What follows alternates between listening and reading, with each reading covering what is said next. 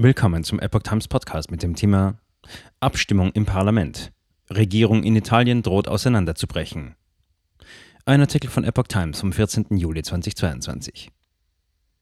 Italien stimmt heute nach langem Streit über Hilfsgelder ab. Mit dem Votum ist auch eine Vertrauensabstimmung verbunden. Wird dies zu einem Stolperstein für die Regierung von Ministerpräsident Draghi? Italiens Regierung steht wegen einer Abstimmung im Parlament vor einer Zerreißprobe.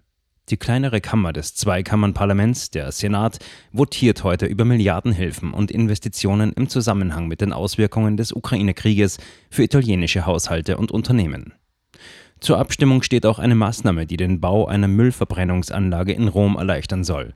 Dies lehnt die an der Koalition von Ministerpräsident Mario Draghi beteiligte Fünf-Sterne-Bewegung M5S jedoch vehement ab. Mit dem Votum ist auch eine Vertrauensabstimmung verbunden, was nun zu einem Stolperstein für die Regierung von Ministerpräsident Draghi werden könnte.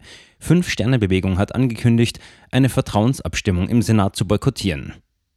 Die M5S-Senatoren werden bei der Abstimmung am Donnerstag den Saal verlassen, wie Parteichef Giuseppe Conte am Mittwochabend ankündigte. Bei der Abstimmung am Montag im Abgeordnetenhaus hatten die M5S-Abgeordneten der Regierung das Vertrauen ausgesprochen, sich aber später bei der Abstimmung über das Gesetzespaket enthalten. Im Senat gelten jedoch andere Regeln. Im Oberhaus wird nicht getrennt über die Vertrauensfrage und den konkreten Gesetzentwurf abgestimmt. Draghi ist bereit aufzuhören.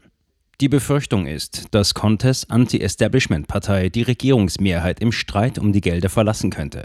Draghi erklärte zuletzt, dass die Bewegung in seinen Augen zur Regierung gehören muss. Deshalb ist derzeit unklar, wie geht es nach der Abstimmung weiter.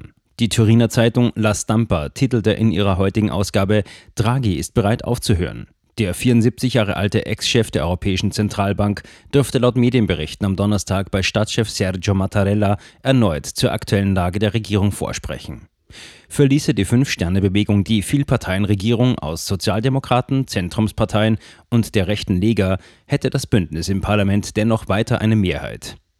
Denn nachdem Außenminister Luigi Di Maio die Bewegung unlängst mit seinen Unterstützern verlassen hatte, verloren die Fünf Sterne einige Sitze im Parlament, weshalb sie nicht mehr wie zuvor die größte Parlamentspartei sind.